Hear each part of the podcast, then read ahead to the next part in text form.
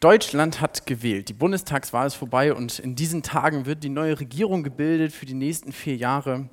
Ähm, wir sind mitten in den Sondierungsgesprächen und ich weiß nicht, ähm, was du über das denkst, über den Ausgang äh, dieser Wahl denkst. Vielleicht äh, freust du dich darauf, hey, endlich Veränderung, ja, endlich ein frischer Wind in diesem Land, irgendwie alles wird anders. Ähm, vielleicht bist du aber auch besorgt, dass gute Dinge, ja, die lange Zeit irgendwie gut funktioniert haben, dass sie jetzt verändert werden und dass, dass das eher zum Schlechteren wird. Vielleicht bist du aber auch resigniert, weil du denkst, es ändert sich ja eh nichts, alles bleibt beim Alten. Ähm, Ungerechtigkeit bleibt Ungerechtigkeit und ja, warum, warum überhaupt das Ganze? Und ähm, wie das ausgeht, kann ich dir nicht sagen, aber eins kann ich dir sagen. Gott hält den Lauf der Geschichte auch dieses Landes in seiner Hand. Ja? Ähm, er steht darüber ähm, und Weltgeschichte ist immer Gottes Geschichte. Und es ist super spannend, dass ausgerechnet in diesen Tagen, wo es eben um die neue Regierungsbildung geht, dass wir da ans Ende dieser Predigtreihe gekommen sind über die Könige im Alten Testament, eine Gruppe von Menschen, die vor über 2000 Jahren gelebt haben und ähm, von denen jeder seine persönliche Geschichte mit Gott hat. Ja? Im Positiven, aber auch im Negativen. Und wenn du eine Predigt verpasst hast, hör sie einfach nach auf Spotify oder auf YouTube ähm, oder als Podcast. Und am Anfang dieser Predigtreihe ist uns auch eine Wahl begegnet. Und es war eine besondere Wahl, denn äh, bei dieser Wahl gab es um die 100% Wahlbeteiligung, davon können wir nur träumen. Ähm, das war eine Wahl, die hat das Volk Israel getroffen. Und ähm, von dieser Wahl haben wir in der ersten Predigt schon gehört. Und zwar hat das Volk Israel gesagt, wir wollen einen König. Wir wollen einen König. Ja, diesen König haben sie von Gott gefordert. Und vielleicht ähm, kannst du es so ein bisschen nachvollziehen, dass ich Könige immer richtig cool fand. Ja, als Kind habe ich viel mit Lego gespielt und mit Rittern und Königen und die Könige waren dann immer besonders cool, äh, mit besonders coolen Waffen und besonders coolen Fähigkeiten und voll die Helden und so. Und ähm, vielleicht ging dir das auch so ähnlich, vielleicht fandst du als Kind auch Könige immer richtig cool. Gott fand diesen Wunsch nach einem König aber nicht gut. Und es liegt nicht daran, dass Gott ein Problem mit Königen hat, sondern dass hinter diesem Wunsch etwas anderes steckt. Und Gott beurteilt diesen Wunsch in 1 Samuel 8 folgendermaßen. Sie haben mich verworfen, dass ich nicht König über sie sein soll. Das ist das Urteil Gottes über den Wunsch. Vorher war das so, dass Gott über das Volk Israel regiert hat, dass er das geleitet hat. Und wenn das Volk in Bedrängnis war, wenn sie unterdrückt würden von fremden Völkern, dann hat Gott einen Retter berufen, einen Richter, der hat sie dann aus dieser Situation befreit. Und das Volk Israel wollte das nicht mehr. Ja? Das hat gesagt, diese Probleme, die kommen daher, ähm, ja, dass, dass Gott uns irgendwie kein, kein Leiter an die Seite stellt, dass das immer wieder schlechter wird und dann muss Gott wieder einen Retter berufen. Das wollen wir alles nicht mehr. Wir wollen einen König, ja? ein König, der immer da ist, der uns rettet vor, vor den Feinden, vor den feindlichen Völkern den wir sehen können, der stark ist, ja, der vor uns her in die Schlacht zieht. Die Ursache dieses Wunsches war dieses Misstrauen gegen Gott und gegen seinen Plan, das ihr Herz umschlungen hat. Die Israeliten haben sich Frieden und Sicherheit, Gerechtigkeit gewünscht von einem Menschen und haben es nicht mehr bei Gott gesucht. Und so hat alles angefangen, so hat diese Königszeit angefangen. Gott hat gesagt, okay, alles klar, ihr wollt einen König, ihr bekommt einen König. Und wir haben uns viele Könige angeschaut. Viele Könige waren echt gute Könige, ja, waren echte Glaubensvorbilder, sie waren nah an Gott dran. Manche Könige waren aber auch echt nicht so gute Könige. Ähm, die haben viel Ärger über das Volk gebracht und haben gegen, gegen Gott, gegen ihren, äh, gegen ihren Herrn rebelliert und haben großes Unglück hervorgebracht. Eins hatten diese Könige aber alle gemeinsam, sie waren unperfekt. Ja? Keiner von diesen Königen war wirklich perfekt und jeder dieser Könige hatte Zerstörung in seinem Leben. Selbst David, ja, der Mann nach Gottes Herzen, das schillernde Vorbild überhaupt, der eigentlich der perfekte König, selbst er ist gefallen und wurde zum Ehebrecher und Mörder in einer Situation seines Lebens. Selbst dieser König hatte Zerstörung in seinem Leben, ja, und wenige Generationen nach dem König von letzter Woche nach Eskia ging es immer weiter bergab. Die Könige sind weiter von Gott weggelaufen und ähm, haben dann ähm, letztendlich Gott verworfen. Und die Folge war, dass Gott zugelassen hat, ähm, dass das Königreich Babel Israel besiegt hat und dass er sie ähm, verschleppt hat, dass, dass der König von Babel sie verschleppt hat. Und wir sehen auf der nächsten Folie ähm, so eine Zeitleiste und äh, der König Zedekia, das war der letzte, er musste ansehen, wie sein Volk in die Verbannung geht. Ja, und am Ende ähm, musste das Volk sich eingestehen, okay, Frieden und Sicherheit haben wir von den Königen nicht bekommen. Und genau hier steigen wir ein in das Leben des letzten Königs. Wir sind in einer Zeit, die liegt noch ein bisschen vor diesem letzten König und wir befinden uns in einer Zeit, die ist der unseren sehr ähnlich. Es ist nämlich eine Zeit am Ende einer Krise. Ja, seit ähm, vielen Monaten spielt Corona irgendwie eine Rolle in unserem Leben und ähm, ja, beeinflusst viele Lebensbereiche. Und äh, wir wünschen uns alle, dass es irgendwie vorbei ist. Und dann kam ja diese, diese, diese, dieser Hoffnungsschimmer der Impfung, irgendwann wird es vorbei sein. Und äh, das ging auch gut und so langsam kommt auch das Ende näher. Ja? Wir sehen, okay, es geht, irgendwie, es geht irgendwie voran, es geht vorbei, Normalität wird wieder mehr Bestandteil unseres Alltags und trotzdem ist es noch nicht so richtig vorbei. Ja? Der Winter kommt, man weiß nicht, was passiert, wird es wieder schlimmer, kommen neue Mutationen oder was weiß ich. Ähm, irgendwie nähert sich die Krise dem Ende, aber so richtig super ist es auch noch nicht. Und diese Sehnsucht danach, dass es endlich vorbei ist, wird immer größer, bei mir zumindest. Und bei den Israeliten war es genauso. Ja? Sie wurden verschleppt in ein fremdes Land, weg von der Gegenwart Gottes, vom Tempel Gottes in ein, ein fremdes Land unter fremden Königen, unter fremden Göttern und ähm, sie, sie schmecken diese Frucht ihrer Rebellion gegen Gott. Ja, ihre Herzensrealität war, wurde zu ihrer Lebensrealität, wie, äh, wie Luis letzte Woche schon gesagt hat. Und obwohl sie jetzt in so einer richtig miesen Situation sind, verlässt Gott sie nicht. Er bleibt treu und 70 Jahre nach dieser Entführung, nach dieser großen Niederlage, ähm, lässt er sie durch den persischen König Kyros zurück in ihr Land. Ja, sie bekommen die Gelegenheit, den Tempel wieder aufzubauen in Jerusalem, die Stadt wieder aufzubauen und alles scheint besser zu werden. Aber so richtig gut ist es immer noch nicht. Ja? Es gibt immer noch keinen König, es sind nur wenige und es sind viele feindliche Völker um sie herum. Das Volk Israel befindet sich am Ende einer Krise und hat diese Sehnsucht danach, dass es endlich wieder gut wird.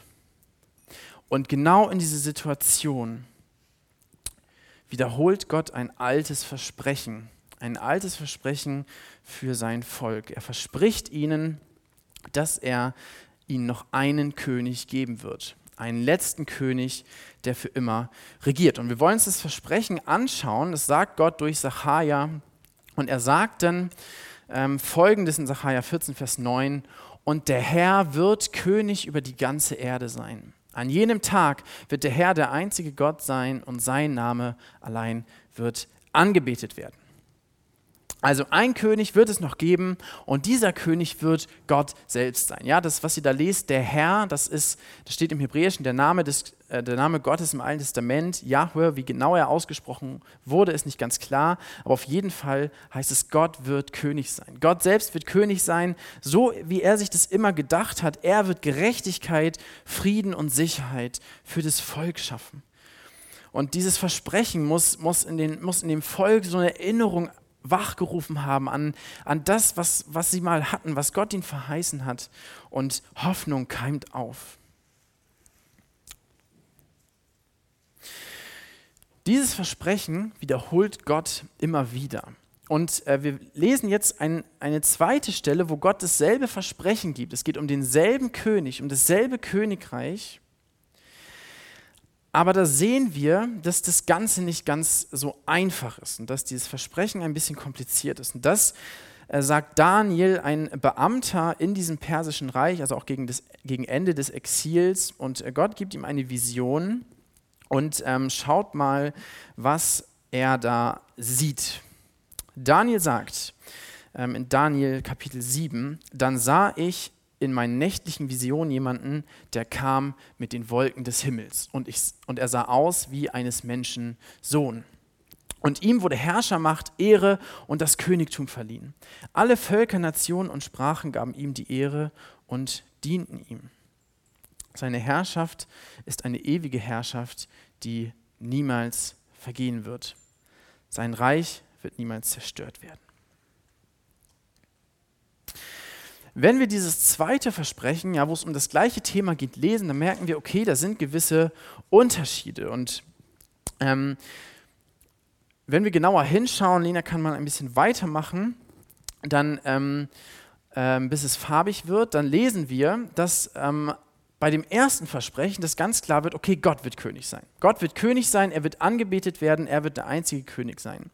Im zweiten Versprechen, in Daniel 7, lesen wir, dass der König aussieht wie eines Menschen Sohn. Was bedeutet das? Das heißt, dieser König ist ein Mensch. Ja? Er wurde von einem Menschen geboren und sieht eben auch so aus wie ein Mensch. Und das passt irgendwie nicht so richtig zusammen. Und äh, das galt auch für die, für die Israeliten, für die Juden, die das gelesen haben. Das muss eine ziemliche Verwirrung gewesen sein. Okay, Gott ist jetzt König, aber ein Mensch ist König. Noch spannender wird es, wenn wir ein bisschen weiterlesen. Ähm, am Ende, alle Völker, Nationen und Sprachen gaben ihm die Ehre und dienten ihm. Das Wort, was da steht, bedeutet Gottesdienst.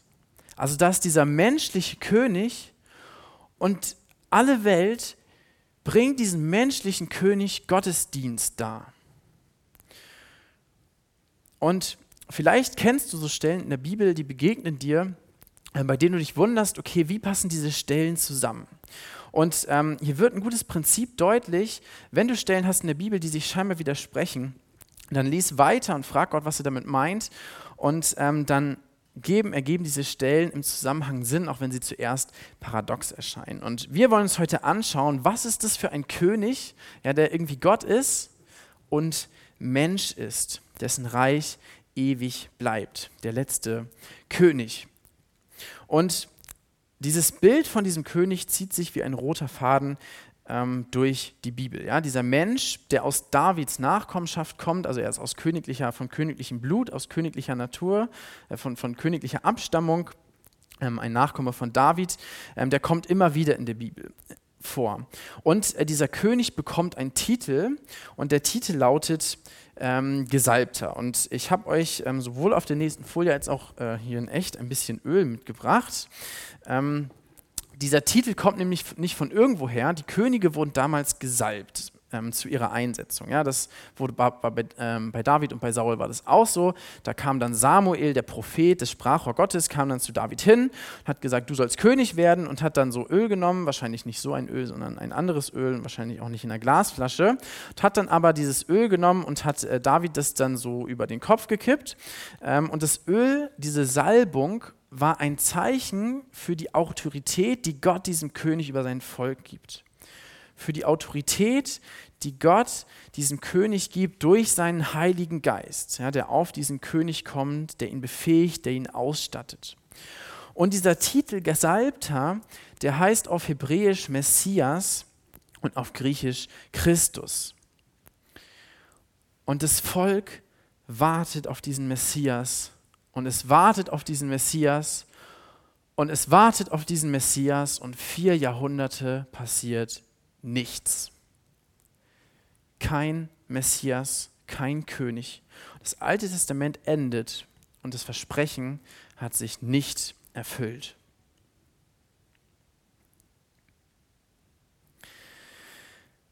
Einige Jahrhunderte später sind wir in einer ähnlichen Situation. Ja? Das Volk Israel hat viele Auf und Abs erlebt. Gute Zeiten, wo sie unabhängig waren, ja, wo, das, wo das den Leuten gut ging in dem, in dem Land, ja, obwohl sie keinen König hatten. Aber dann waren wieder auch schlechte Zeiten, wo sie unterdrückt waren. Und jetzt, wenige Jahrhunderte später nach diesem Versprechen, sind sie wieder unterdrückt unter Fremdherrschaft. Und zwar ähm, herrscht die Weltmacht Rom in Israel. Und ähm, das Volk ist nicht nur von außen unterdrückt durch hohe Steuern, sondern das Volk ist auch von innen unterdrückt durch, ein, durch eine sehr streng ausgelegte Religion. Es gab, es gab viele, viele Regeln und die Menschen hatten super viel Mühe, diese Regeln einzuhalten, um Gott irgendwie zu gefallen. Und es war eigentlich unmöglich, ähm, diese Maßstäbe zu erfüllen. Also das Volk Israel war unterdrückt von innen und von außen. Sie waren wieder in einer Krise und die Sehnsucht nach diesem König wurde immer größer. Und das Volk hat sich natürlich Vorstellungen gemacht. Sie konnten in der Bibel lesen, also sie hatten, äh, sie wussten irgendwie, was Gott über diesen König gesagt hat. Das waren noch viel mehr Sachen, als wir eben gelesen haben. Ähm, aber sie hatten auch natürlich Wünsche an diesen König, an diesen Regenten, was er ändern soll im Land. Ja? Und Wahrscheinlich ähm, hast du auch irgendwie Vorstellungen darüber, ja, wie sollte ein guter Herrscher sein. Ja? Es war jetzt ja gerade relevant in der Bundestagswahl, eine Kanzlerwahl. Ähm, wie soll ein guter Herrscher aussehen, der gut regiert? Und ich habe mal ein paar Sachen mitgebracht, ein paar Stichworte, äh, die sich das Volk wahrscheinlich durch ihre Situation und durch das, was sie über diesen Messias wussten, was sie sich gewünscht haben über diesen König, was sie für Erwartungen an diesen Messias hatten. Und vielleicht findest du dich bei manchen davon wieder. Das erste war, dieser König wird stark sein. Ja, muss er natürlich, ähm, wahrscheinlich so ein Arnold Schwarzenegger oder so, ein richtiger Krieger, ja, der, der in die Schlacht voranzieht, ähm, der, der Eindruck, Eindruck schindet, der eben ein Land auch leiten kann und der die, den, das, den Widerstand gegen die Römer auch anführen kann. Dieser König muss natürlich auch eine Armee haben, ja, ähm, die stark genug ist, um die Römer rauszuschmeißen, um da endlich ähm, Freiheit zu schenken. Und dieser König soll natürlich nicht nur äh, Freiheit von den Römern schenken, sondern soll generell auch das Land ähm, mit diesem Prinzip von Freiheit regieren. Ja, kein Zwang, keine Unterdrückung, sondern ähm, am besten ist es, wenn das Volk unter einem König ähm, echte Freiheit hat. Ja? Freiheit von innen, Freiheit von außen. Der König muss mutig sein, ja, er muss äh, vor den anderen in die Schlacht ziehen, muss vorangehen ähm, und muss eben die, die Truppen zum Sieg führen. Ähm, er muss bereit sein, sich selber, ähm, sich selber in Gefahr zu bringen, um eben ähm, das Volk frei zu machen. Der König, ähm, ein guter König muss Vitamin B haben, natürlich ähm, Beziehungen zu den wichtigen Personen im Land. Er muss auch Einfluss haben, damit er auch wirklich was verändern kann. Wenn ein Herrscher keinen Einfluss hat, ja, dann, dann äh, kann er auch nichts verändern und dann, ähm, dann ist er eigentlich überflüssig. Ein guter König, der muss Hingabe zeigen. Ja? Es soll nicht um ihn selbst gehen, sondern der König dient dem Volk. Er gibt sich hin für das größere Wohl, er gibt sich auf, ähm, er ist nicht dazu da, um sich selbst zu bereichern, sondern ist ein guter König gibt sich selber hin für das Wohl der anderen. Ein guter König ist freundlich. Ja? Nicht unbedingt ein Softie, aber jemand, der nicht grausam ist, sondern der, der freundlich ist auch zu denen, die klein sind, ja, die, die Menschen, die sonst keiner sieht. Kein König, der willkürlich regiert, der grausam regiert, der, der Leute versklavt, sondern der, der freundlich ist. Ein König muss auch reden können, ja, ein Politiker muss auch äh, gut reden können, er muss ja auch die Leute überzeugen können von dem, was er sagt, äh, dass es gut ist, ähm, Dinge umzusetzen. Ähm, also so eine charismatische Persönlichkeit, die auch mitreißend ist.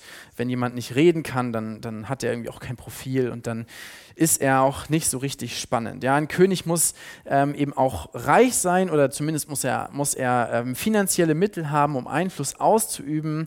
Ähm, jemand, der irgendwie arm ist und keine finanziellen Mittel hat, der nicht wohlhabend ist, das ist irgendwie komisch, wenn der an die Macht kommt. Zumindest war das besonders stark die Vorstellung damals, ähm, dass wer reich ist, auch von Gott gesegnet ist. Also muss dieser Messias bestimmt auch reich sein. Und eine letzte Sache, der König muss gerecht regieren. Seine Urteile müssen gut sein, sie müssen, sie müssen fair sein, ja nicht willkürlich, sondern ähm, in Wahrheit nicht darauf gucken, ähm, was ist das jetzt für einer, der da vor mir steht, ja, hat der viel Bestechungsgeld für mich, sondern ein gerechter König, ja, der so entscheidet, wie es wirklich gut ist für alle.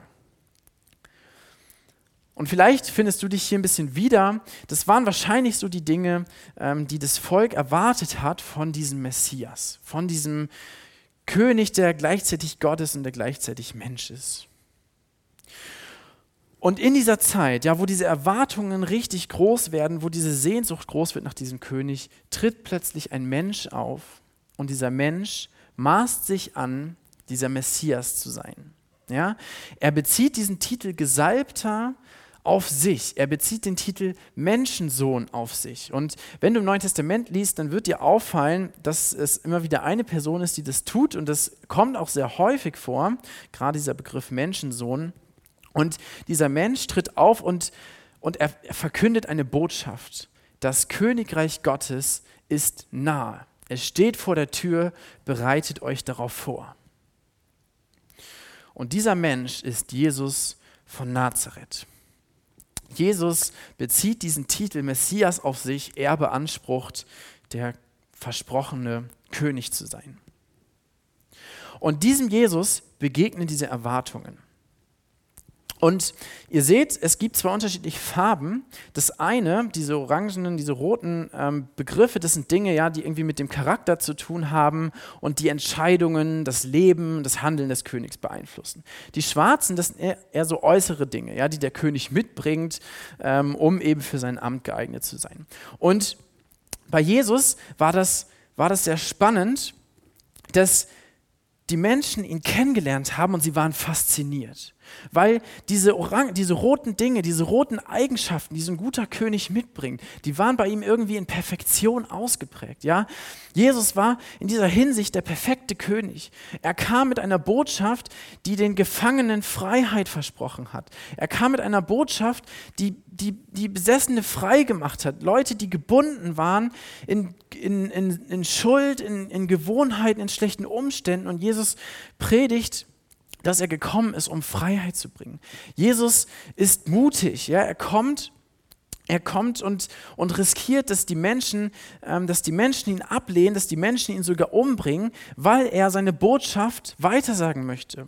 Und mutig riskiert er die Ablehnung der Leiter des Volkes. Jesus kommt und gibt sich selber hin. Ja, er lebt nicht für sich selber, sondern er lebt für andere. Bis zu seinem eigenen Tod, den er in Kauf nimmt, um Menschen Freiheit zu geben. Jesus ist freundlich, ja. Er nimmt die Kinder an, die damals, ab, die damals nicht viel wert waren, ja, die abgelehnt wurden. Und er ist freundlich zu ihnen. Er ist freundlich zu den Verachteten, zu den Prostituierten, zu den Volksverrätern, zu denen, die von allen abgelehnt wurden. Sogar mit den Kranken, mit den Ansteckenden ließ er sich ein und Jesus ist gerecht. Seine Worte, seine Predigten, die er sagt, ja, die zeugen davon, dass Gott nicht die Person ansieht, dass er nicht darauf guckt, ja, wie, wie, wie reich ist jetzt die Person, sondern Jesus predigt Wahrheit. Ja, sein Maßstab ist unparteiisch. Er zeigt den Menschen, hey, das ist gut, das ist schlecht. Ja, das möchte Gott, das erbaut und das ist zerstörerisch für euch, das ist falsch vor Gott. Er hat einen, einen hohen moralischen Maßstab und er schaut nicht auf, auf die Person, die vor ihm steht, sondern, sondern er, er schaut hinter die Fassade. Jesus ist absolut gerecht und die Menschen sind fasziniert von ihm. Tausende laufen ihm nach. Niemals hat jemand solche Worte gesagt. Niemals hat jemand solche Taten getan. Niemals hat jemand solche Wunder bewirkt. Jesus ist der perfekte König. Ja? Er ist eine Einheit mit Gott. Er lebt in der perfekten Beziehung zu seinem Vater im Himmel. Er ist der Sohn Gottes. Er ist ohne Sünde. Ja? Im Gegensatz zu David hat er diese Zerstörung nicht in seinem Leben. Er lebt in perfekter Beziehung mit Gott und ist ohne Schuld vor ihm. Er, hat, er führt ein, ein Leben, was perfekt Gottes Maßstäben entspricht.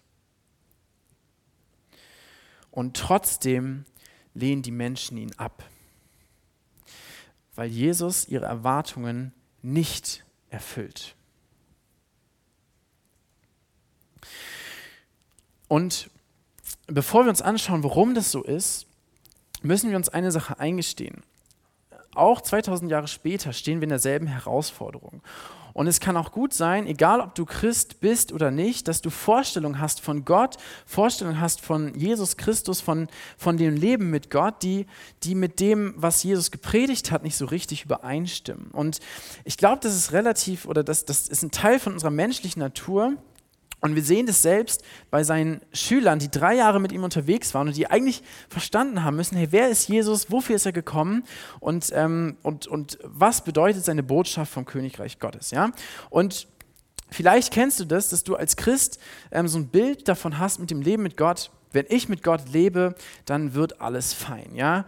Leben mit Gott bedeutet, dass die Dinge, die ich tue, dass das alles immer klappt. Ja? Dass die Pläne, die ich schmiede, dass sie funktionieren, so wie ich mir das vorstelle. Das Leben mit Gott, Wohlstand bedeutet das Leben mit Gott bedeuten muss, hey, die Leute müssen, müssen gut von mir denken, die Leute müssen mich gut finden, das, was ich sage, ähm, und nicht über meinen Glauben lachen. Leben mit Gott funktioniert einfach, ja? So als ob dieses Königreich Gottes schon da wäre.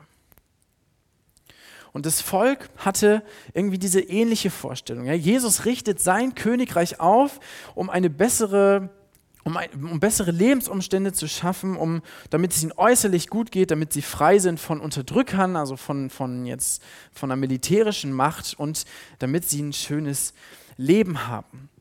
Und selbst die Jünger haben das selbst am Ende von, vom Leben von Jesus noch gedacht, dass Jesus jetzt dieses Reich aufrichtet und in Israel eben dieses Königreich äh, beginnt, was, wo es einfach gute Lebensumstände gibt und wo es dem Volk gut geht. Und ähm, ich habe euch noch einen Vers mitgebracht, den diese Schüler einige Jahre nachdem äh, Jesus sie da korrigiert hat, anderen Gläubigen weitergesagt haben. Und äh, Paulus, ja, der, der Jesus später auch König der Könige nennt, in einem Brief, dieser Paulus und seine Mitarbeiter, äh, lesen wir in Apostelgeschichte 14, 22, stärkten und ermutigten die Gläubigen am Glauben festzuhalten und erklärten ihnen noch einmal, dass wir alle durch viele Bedrängnisse in das Königreich Gottes kommen müssen. Ja, da waren junge Gläubige und die, die, ähm, die Schüler von Jesus, die ermutigen diese, diese Gläubigen, ja, da steht ja extra Ermutigung, und sie ermutigen sie, indem sie sagen, Leben mit Gott bedeutet Schwierigkeiten. Leben mit Gott kann Bedrängnis bedeuten. Und das müssen wir uns klar machen, wenn wir uns mit diesem Thema Königreich Gottes beschäftigen. Das Leben mit Gott in einer Welt, wo dieses Königreich noch nicht existiert, nur in Menschen, Gott nur in Menschen regiert, dass in dieser Welt Leben mit Gott Schwierigkeit bedeutet, bedeuten kann. Ja, und wir leben in Deutschland als Christen in einer sehr komfortablen Situation. Das ist auch gut so, dafür können wir auch dankbar sein. Ja, wir haben wenig Probleme, wir können uns hier in Freiheit treffen, wir haben Frieden bei dem, was wir tun, wir können Leuten vom Evangelium weitersagen, von der guten Nachricht. Aber wir müssen uns bewusst machen, dass es eine Ausnahmesituation ist und dass der größte Teil der Christen ihr Leben aufs Spiel setzt, weil sie an Jesus glauben. Und auch die Menschen damals mussten verstehen, Jesus ist nicht gekommen als irgendwie Weltverbesserer, ja, der nur die Lebensumstände optimiert und ähm, der Probleme aus der Welt schafft, sondern dass er mit einem größeren, mit einem himmlischen Auftrag gekommen ist. Jesus kam nämlich nicht als starker Mann, ja? Jesus kam in Schwachheit als Knecht. Er wurde geschlagen, er wurde bespuckt, aber er hat sich nicht gewehrt. Jesus trat nicht stark auf, sondern als, ja, wie so ein Lamm, ja, wie so ein Lamm, was sich nicht wehrt. Jesus kam nicht mit einer großen Armee, um die Römer rauszuschmeißen. Seine Armee waren zwölf Leute, und zwar Fischer, Zöllner, ein Terrorist, Handwerker, das waren seine Armee. Ja? In, mehr, in der Mehrheit ungebildete Leute. Jesus hatte keine guten Beziehungen, kein Vitamin B zu den wichtigen Leuten im Volk. Im Gegenteil, er hat ihren Lebensstil angeprangert und hat gesagt, hey, das, was ihr tut, das, was, was ihr lebt, das ist ungerecht und das hat nichts mit der Liebe Gottes zu tun, mit der Gerechtigkeit Gottes. Damit hat er sie vor den Kopf gestoßen. Im Gegenteil, Jesus hat sich mit den Verachteten eingelassen. Jesus konnte reden wie niemand anders. Ja, niemand hatte jemals diese Worte geredet, sagen die Leute, die ihm zuhören. Aber eines Tages macht er eine Predigt und alle gehen weg. Alle verlassen ihn. Ja, die schlechteste Predigt aller Zeiten, wo am Ende alle, alle weggehen. Und das liegt nicht daran, dass Jesus nicht reden konnte, sondern dass die Botschaft, die er gebracht hat, eben nicht den Erwartungen entsprachen, die die Menschen hören wollten. Jesus kam nicht als reicher Mensch, er kam in Armut. Er wurde in einem Stall geboren und er wurde auch nicht reich. Er hat den Menschen kein Geld, kein Wohlstand versprochen, sondern er hat ihnen Heilung gegeben. Er hat Besessene freigemacht, er hat Tote auferweckt. Das war das, was Jesus den Menschen angeboten hat.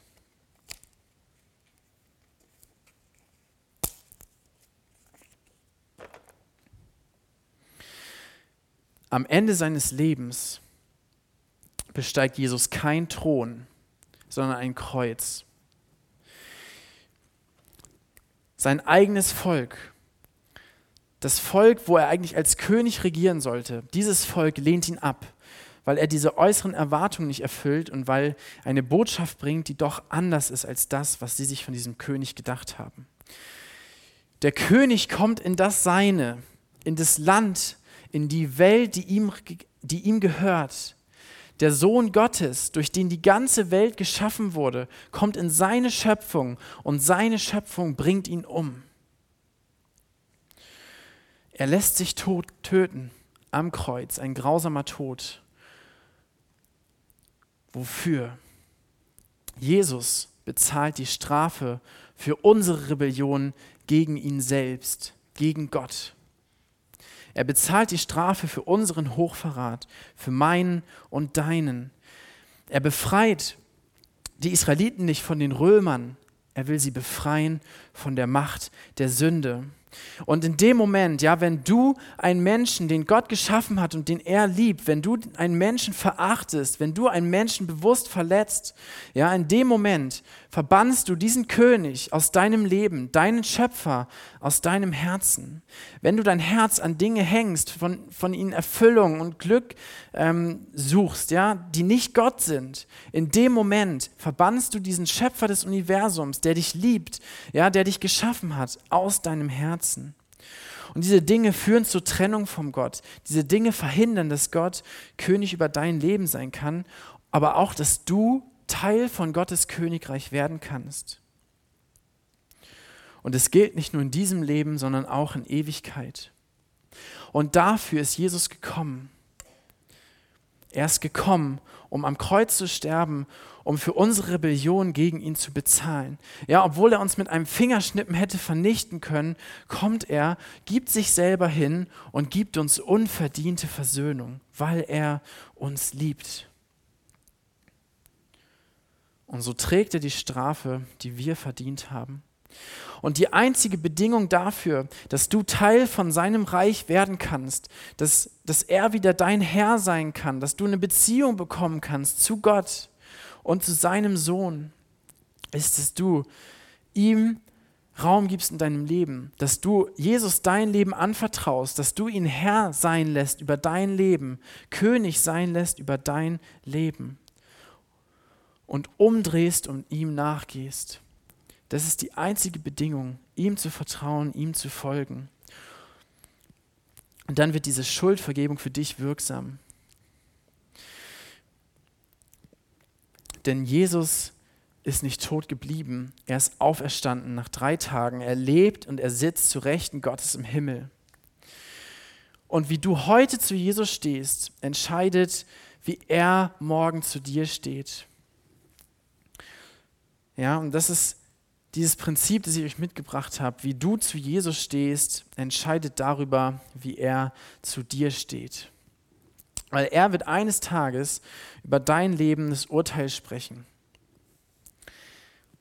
Entweder er ist heute dein König oder er wird später dein Richter sein. Wie du zu Jesus stehst, entscheidet darüber, wie er zu dir steht. Denn eines Tages wird Jesus ein zweites Mal kommen. Und das ist im Alten Testament auch schon vorhergesagt. Und die Israeliten, die Juden damals, wollten das nicht wahrhaben und haben das nicht verstanden, obwohl sie es eigentlich hätte wissen müssen, dass der König zweimal kommt. Einmal als leidender Knecht und einmal als herrlicher König. Jesus wird wiederkommen und wir lesen das am Ende der Offenbarung von diesem Tag, ja, dieser Tag, wenn er sein Königreich aufrichtet, dann wird Jesus als Starker kommen. Er wird nicht mehr als der Schwache kommen, sondern er wird in der Vollmacht, er wird, ähm, er wird, in, der, er wird in der Vollmacht Gottes kommen. Eines Tages wird Jesus mit einer Armee kommen, mit einem himmlischen Heer, mit dem Herr des Gottes der Herrscharen. Und er wird kommen er wird kommen in der Vollmacht seines Vaters, um sein Reich aufzurichten mit dem echten Vitamin B, ja, der wichtigsten Beziehung überhaupt. Jesus wird kommen Und durch sein Wort, allein durch sein Wort, wird er seine Feinde inklusive den Tod besiegen. Jesus wird kommen mit Reichtum, mit einem reichen Lohn für den, der ihm treu ist. Und am Ende wird er der perfekte König sein. Und wenn du diese Entscheidung getroffen hast, ja, dass du Teil von diesem Königreich sein möchtest, dass Jesus dein Herr sein will, soll, dein Herr sein soll, dein König, dass du ihm dein Leben anvertraust, ja, dann bleib dran. Auch wenn es in diesem Leben einen hohen Preis hat, auch wenn es sich verändert in dieser Gesellschaft, ja, wenn es schwerer wird, Christ zu sein. Es lohnt sich, weil er kommt als König mit einem reichen Lohn, der für ihn treu ist. Jesus wird sein Reich aufrichten, ja, und neben den Menschen aus dem Volk Israel, die äh, Jesus ihr Leben anvertrauen, dürfen auch wir Teil von diesem König sein sein, Teil von diesem Königreich sein. Es gibt so viele Verheißungen im Neuen Testament, dass, dass Gott uns für sein Reich vorbereitet, dass es ein Reich sein wird, das niemals vergeht, ja, in dem Freude herrscht, echte Freude, ja, die bleibt, in dem wirklicher Friede von innen, von außen herrscht, wo es Gerechtigkeit gibt, Gerechtigkeit für jeden, wo es kein Tod mehr gibt, keine Sorgen, keine Tränen und keinen Schmerz. Jesus wird kommen und dieses Königreich aufrichten und du kannst auch heute schon ein königlicher Erbe sein und wissen, hey, wenn du dran bleibst, wirst du eines Tages Teil von diesem Reich sein, Teil dieser königlichen Familie und darfst auch heute schon mit Gott in dieser Berufung leben. Und was für, was für ein Privileg ist das, ja, dass Gott uns Rebellen, dass Gott uns Menschen, die so kaputt sind, zum Teil seiner Familie macht, seiner königlichen Familie, dass wir mit dieser Berufung leben dürfen, diesen König repräsentieren dürfen und dass andere Menschen durch uns diesen König kennenlernen können. Und ich bete jetzt und ähm, die Band kann schon mal nach vorne kommen und ich wünsche mir für jeden, der hier sitzt, der zuschaut, hey, dass ihr diesen König persönlich kennenlernen könnt. Ja? Und er ist nur ein Gebet weit weg und wenn du die Dinge, die ich bete, auch auf dem Herzen hast, dann sag doch gleich Amen, steht gerne dazu auf, wenn ihr könnt. Und ähm, dann wollen wir eine Lobpreiszeit starten und diesen König der Könige groß machen. Herr Jesus, was bist du für ein König? Ja, was, dass du so anders bist, dass du gekommen bist, um dich hinzugeben, dass du dich klein gemacht hast, obwohl du der Größte von allen bist. Danke, dass du als lebendiger Gott auf diese Erde gekommen bist, als Mensch dass du dich hingegeben hast für uns, für uns alle. Und Herr, ich bitte dich, dass du, ja, dass du Menschen das noch zeigst, was du für ein König bist, dass jeder, der heute hier ist, der zuhört, dass, dass du König über sein Leben wirst, dass du in seinem Leben regierst und dass, dass wir unser Leben dir anvertrauen. Und Herr, wir bitten dich, dass Menschen an uns sehen können, was es heißt, Teil deiner Familie zu sein, dass, was es heißt, dass du über unser Leben regierst und dass viele Menschen, auch in dieser Stadt, in unserem Umfeld, auf der Arbeit, in der Familie, dass viele Menschen dich, den perfekten König der Könige, noch kennenlernen können. Amen.